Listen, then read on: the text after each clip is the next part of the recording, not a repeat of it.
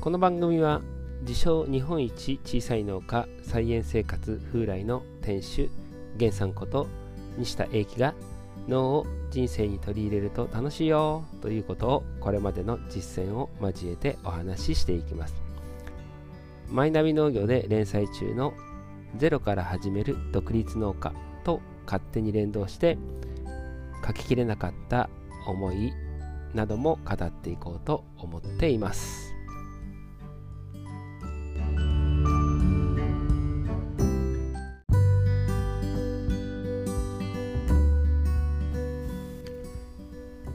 ゼロから始める独立農家。第5話。百姓的ビジネスモデルを考えるの。パート2お金の流れを考えると具体的に動ける。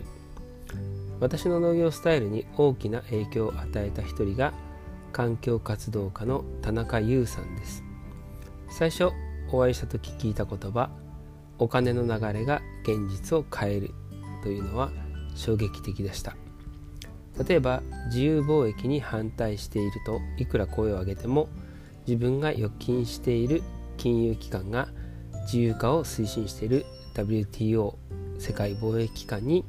投資していたら現実は自由化の方に流れていきます。環境問題も政治も直接変えるのは難しいが経済というテコを使って変えていく。お金の流れを変えていくのが現実を変える一番の近道。そこで田中さんは未来バンクという非営利バンク NPO バンクを立ち上げました。未来バンクは市民からの出資金をもとに環境活動保全や福祉の向上地域課題の解決など市民や NPO 団体法人による社会的有用性の高い事業や取り組みに対して融資を行い資金援助します。現在全国にそんな NPO バンクがたくさんできています。私の友人も NPO バンクで苗木購入の資金を借り耕作放棄地にオリーブの木を植えて農地を再生しくプロジェクトをしたりしています。そんな田中さんとの出会いからお金のことを語ることに抵抗がなくなりました。私も小さい農業で稼ぐコツという題目で声に読んでいただくことが多くありますが時間に余裕ある時はビジネスモデルを作ってみましょうというワークショップをします。自給率を上げるというテーマでワークショップする時には冒頭で自給率を上げるためにはどうすればいいですか？と聞きます。そうすると返ってくる答えは近くのスーパーで地元のものを買うとか国産のものを選ぶように心がけるといった漠然としたものが大半です。しかし自給率を上げるためのビジネスモデルを作ってみてくださいと聞くと返ってくる答えが全然違ってきます。これまで出てきたのは大きな鉢で実野菜を育てて観葉植物の代わりに観葉野菜として各オフィスに設置し管理。そこで働く人に脳を身近に感じてもらう。また大きめのコンテナに土を詰めて野菜を育てるプランターにし、えー、各種野菜を育てる。コンテナなどで持ち運び自由。軽トラの後ろに積むと移動畑の完成になります。各地をそれで回って食育事業を有料で引き受けるというようなアイデアも出ました。中でも秀逸だったのが地方のスーパーマーケットの専務さんから出たアイデアです。まず農地を借りてくれませんかと店頭に張り紙をする。貸してくれる人が現れたら来店客に家庭菜園をしてみませんかと呼びかける。そして野菜が余ったらインショップ。店内の売り場という形で直売してもらうというもの。どこが秀逸かというとたとえ使っていない農地があったとしても信用のない人に貸したくないということがよくあります。でも昔からその場でスーパーをしている会社が後ろ盾になるのであれば信用性が高まるので貸してくれる人が現れるかもしれない。家庭菜園はしたいがどこでしたらいいかわからない人が結構いる。そしていざ家庭菜園をすると豊作の時にその収穫物のやり場に困るので気軽に売れる場所があると助かる。また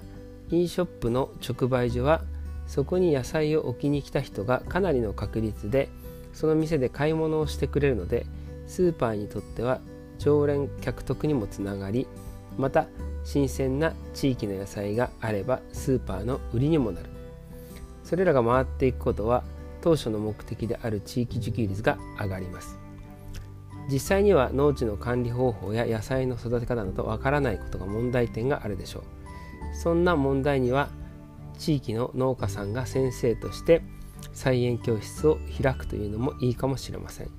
そのことで農業への理解も深まりますし農家さんはその菜園教室の報酬ももらえる。上に誇りも持てます。この発表を聞き内容を補足していく中でそのスーパーの専務さんから実際やってみようかなという言葉も飛び出しました。もちろん実行していくと多くな課題が出てくるでしょう。でもやってみることが大切。ダメならやめてもいいんです。失敗しても張り紙が無駄になるだけですから。このアイデアは実は4人1組で5分という短い時間の中で出てきたものになります。もしお金の流れを考えるビジネスモデルという課題でなければこんな具体案は出てこなかったと思います。農業が本業の場合でも目指すところから所得から逆算してみる。これだけの収入が欲しいとしたらどれだくらい売り上げが必要なのか。このままの仕組みでは足りないようであるならば収入を増やす方法を考える。例えば稲作農家で春先しか使ってないビニールハウス。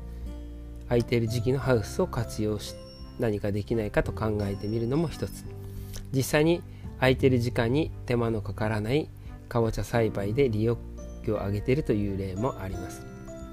頭の体操だと思って農作業をしながらビジネスモデルを考えるのも楽しいです。そして思いついたらやれるのが今の時代。情報の拡散は SNS でできます。また基本的に社会性が高いのが農業の良いところ。資金が必要なら先に挙げた NPO バンクの融資を受ける手もありますしクラウドファンディング活動や夢を発信することで思いに共感した人や活動を応援したいと思ってくれる人から資金を募る仕組みもおすすめです。クラウドファンディングについては具体的な成功する方法経験談を交えていずれ書きたいと思っています。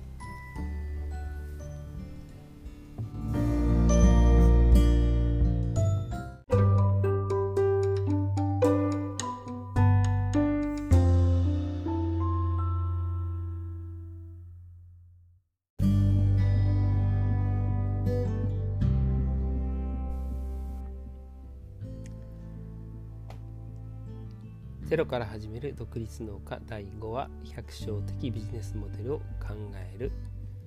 のパート2お金の流れを考えると具体的に動けるをお聞きいただきありがとうございます。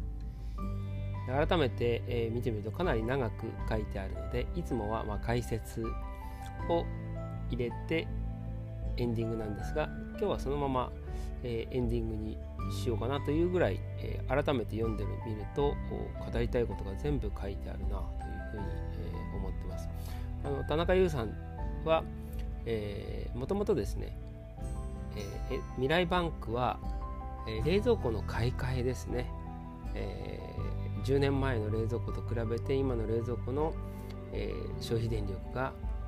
えー、5分の1になってると。だからその未来バンクというか NPO バンクで、えー、単利のところで借りると、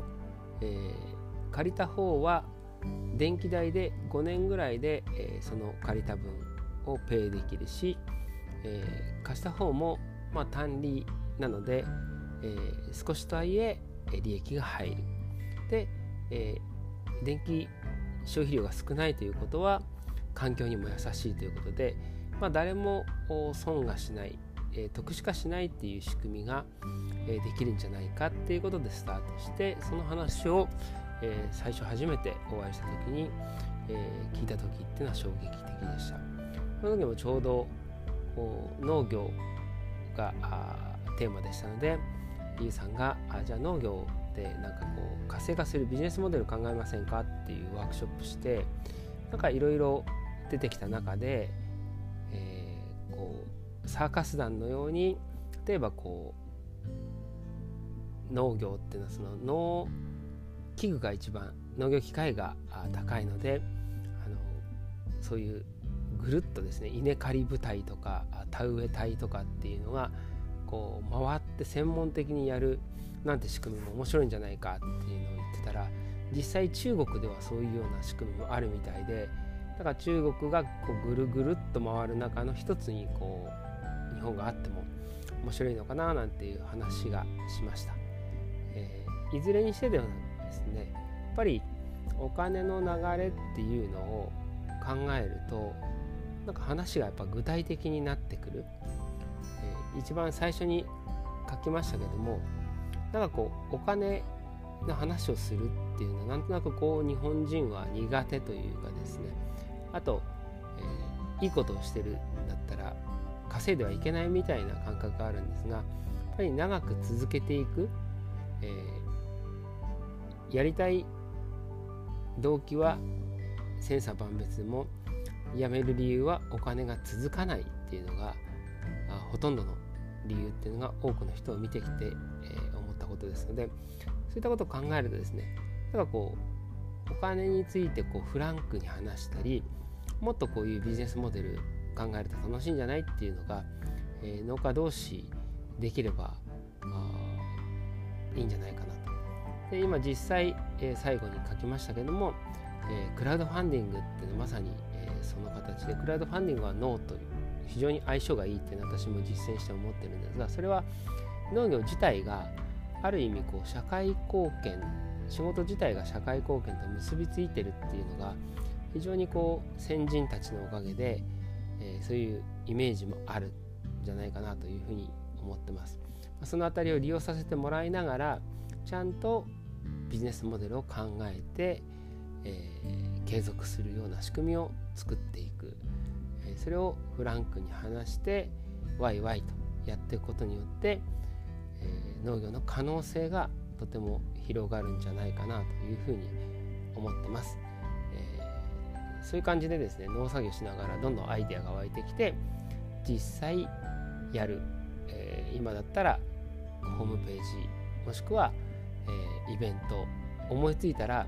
SNS を通してまた新商品でしたら産直一生を通して気軽に出せる事態になってますので出してみて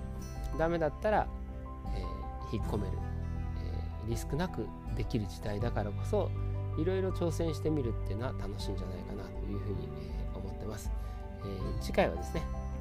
まあ、さらに、えー、楽しく稼ぐというテーマで、えお話しして向き合うようなあ形をより深めていきたいと思っておりますありがとうございました。